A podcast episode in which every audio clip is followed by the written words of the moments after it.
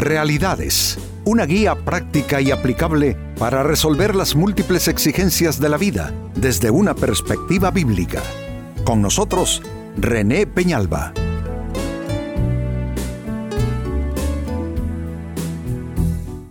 Amigos de Realidades, sean todos bienvenidos. Para esta fecha nuestro tema, actitud prepotente. Creo que todos en algún momento somos prepotentes en alguna circunstancia, con alguna persona en particular, y por supuesto también es incuestionable el hecho de que encontramos en nuestro camino, en nuestra pues, vida cotidiana, con personas que tienen esa actitud prepotente también. Eh, al incluirnos en lo personal, así como señalar eh, prepotencia en otras personas. Con eso estoy tratando de indicar que este tema no es para que comencemos a pensar en otras personas, sino que lo evaluemos, lo analicemos, lo interioricemos partiendo de vernos en el espejo, es decir, nuestra propia persona, y luego sí, obviamente eh, caeremos a cuenta de que hay gente también que conocemos o hemos tratado que mm, tiene esta actitud. Así es que este es nuestro tema, actitud prepotente.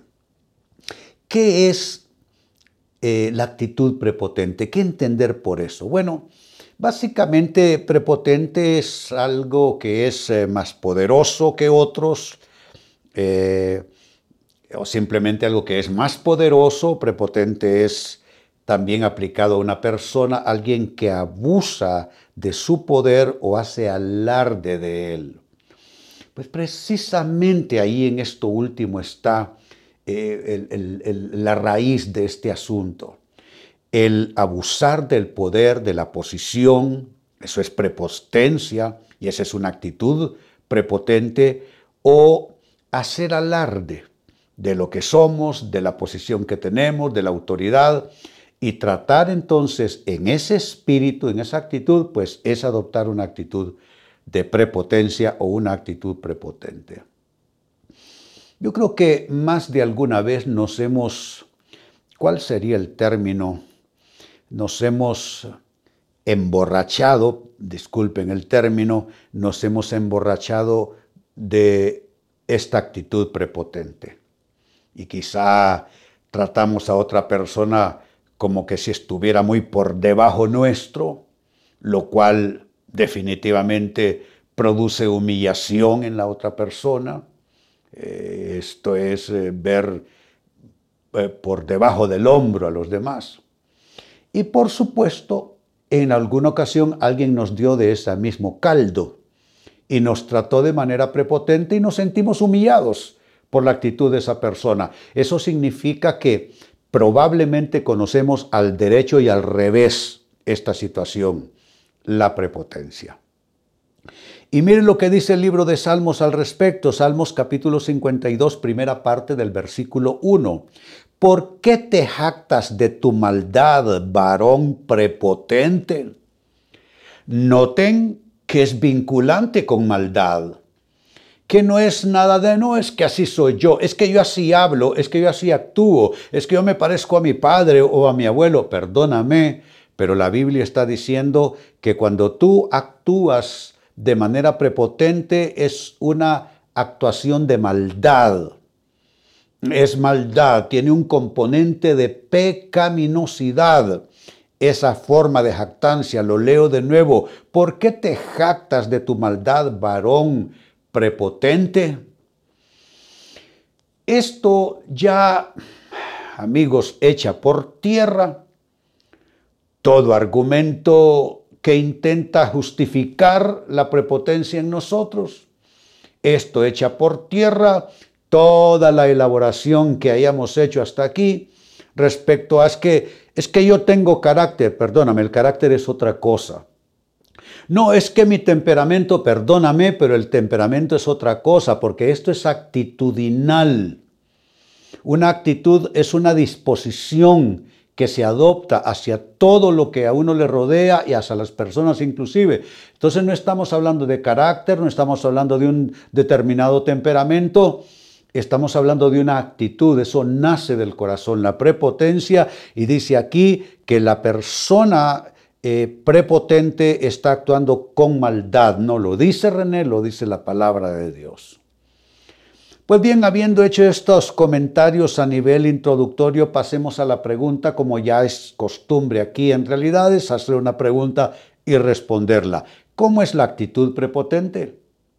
Exactamente cómo la podemos dibujar, qué rasgos podemos nosotros eh, destacar como para poder comprender lo que hay detrás, lo que hay de fondo. Trabajemos con la interrogante. ¿Cómo es la actitud prepotente? En primer lugar, la actitud prepotente eh, es aquella que piensa, que habla y que hace como si tuviese derechos sobre los demás. La actitud prepotente es así. Te hablo así porque yo tengo derecho, porque en esta posición yo soy el que manda. Te hablo de esta manera o actúo de esta manera porque yo te puedo corregir, porque yo estoy por encima tuyo. Entonces piensa, habla y hace como si tuviese derechos sobre los demás. Pero yo pregunto, ¿tenemos derechos sobre alguien? Yo encuentro que tengo derechos sobre mi cuerpo, tengo derechos sobre mi persona, sobre mis asuntos, sobre mis cosas, sobre mis posesiones, ciertos derechos sobre mi vida, derechos con límite, por supuesto pero derechos sobre los demás. Si hablamos de cónyuges, hay igualdad de condiciones. La Biblia aclaró, porque antes del Nuevo Testamento, no solo en la cultura eh, eh, antiguo testamentaria, hebrea, sino en todas las culturas del mundo, la mujer era un un ciudadano de segundo nivel, de segunda categoría. Y en todas las culturas prácticamente a la mujer se le ha tenido que emancipar de esa condición de, rezago, de, postergación. Pero en el Nuevo Testamento de la Biblia, que es lo que les estaba comenzando a decir, que es el nuevo pacto, eh, aclara de manera tajante que no hay varón ni mujer y que somos uno en Cristo. Por lo tanto, no cabe ese concepto prepotente en el matrimonio como que si el hombre tiene derechos sobre la mujer. Hombre, si es que igual ella tiene derechos sobre ti. El mismo apóstol Pablo dijo que eh, el hombre tiene un cierto derecho sobre el cuerpo de la mujer, que es su cónyuge, y ella del cuerpo de él. O sea que hay igualdad de condiciones.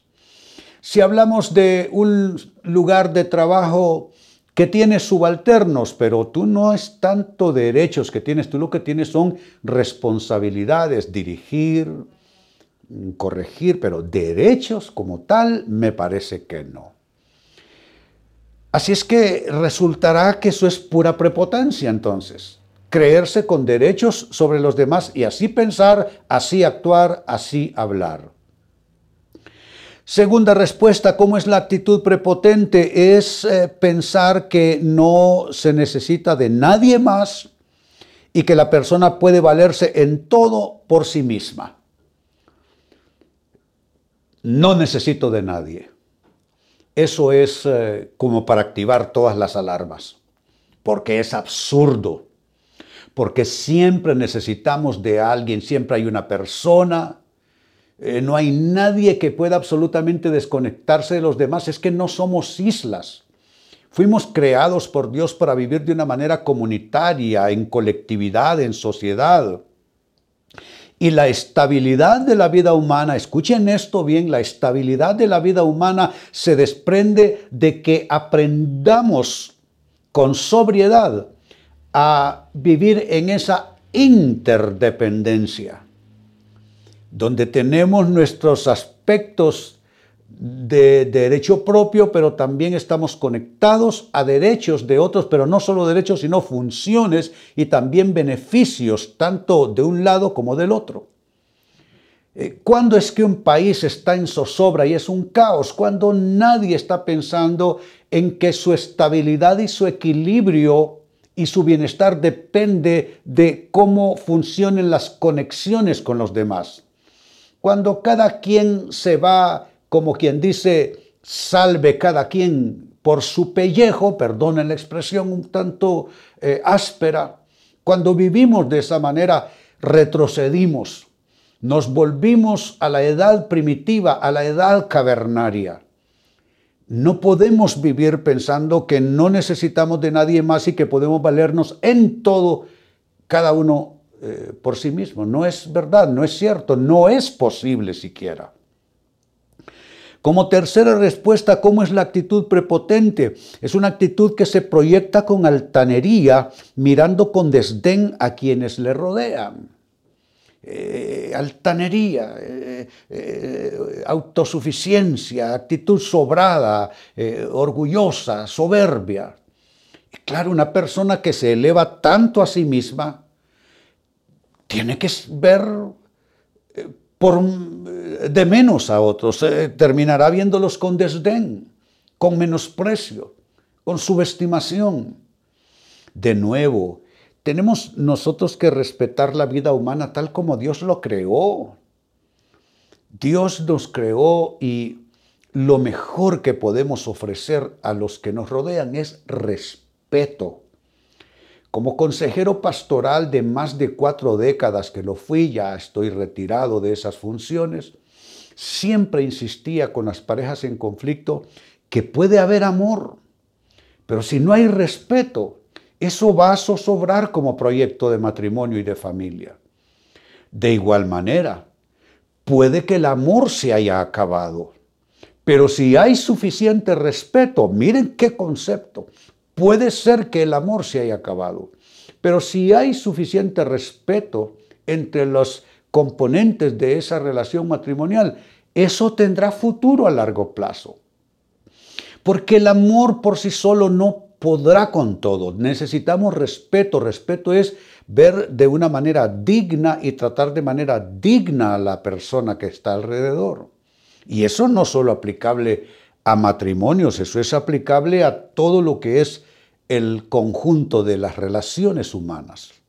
Entonces he dicho que es una actitud prepotente la actitud que se proyecta con altanería mirando con desdén a quienes le rodean. Y número cuatro, finalmente, ¿cómo es la actitud prepotente? Es la actitud que nunca reconoce los errores cometidos y que siempre tiene una justificación. Eh, justificar errores es el más grande error y la más grande equivocación. Lo mejor que debemos hacer es observarnos, evaluarnos, si nos llega de manera reiterada las voces que nos dicen que tenemos un problema determinado en esta área específica de nuestra vida, hombre, yo digo, ¿por qué no? ¿Por qué no ah, mm, tomar eso en consideración? ¿Por qué no pensar que quizá hay algo en lo cual tenemos que echar pie atrás? Quizá hay algo de lo que tenemos que arrepentirnos, hay algo, hay algo que tenemos que corregir. Hombre, es que ¿quién no tiene algo que corregir? Les voy a decir algo y se los diré así en forma eh, abierta.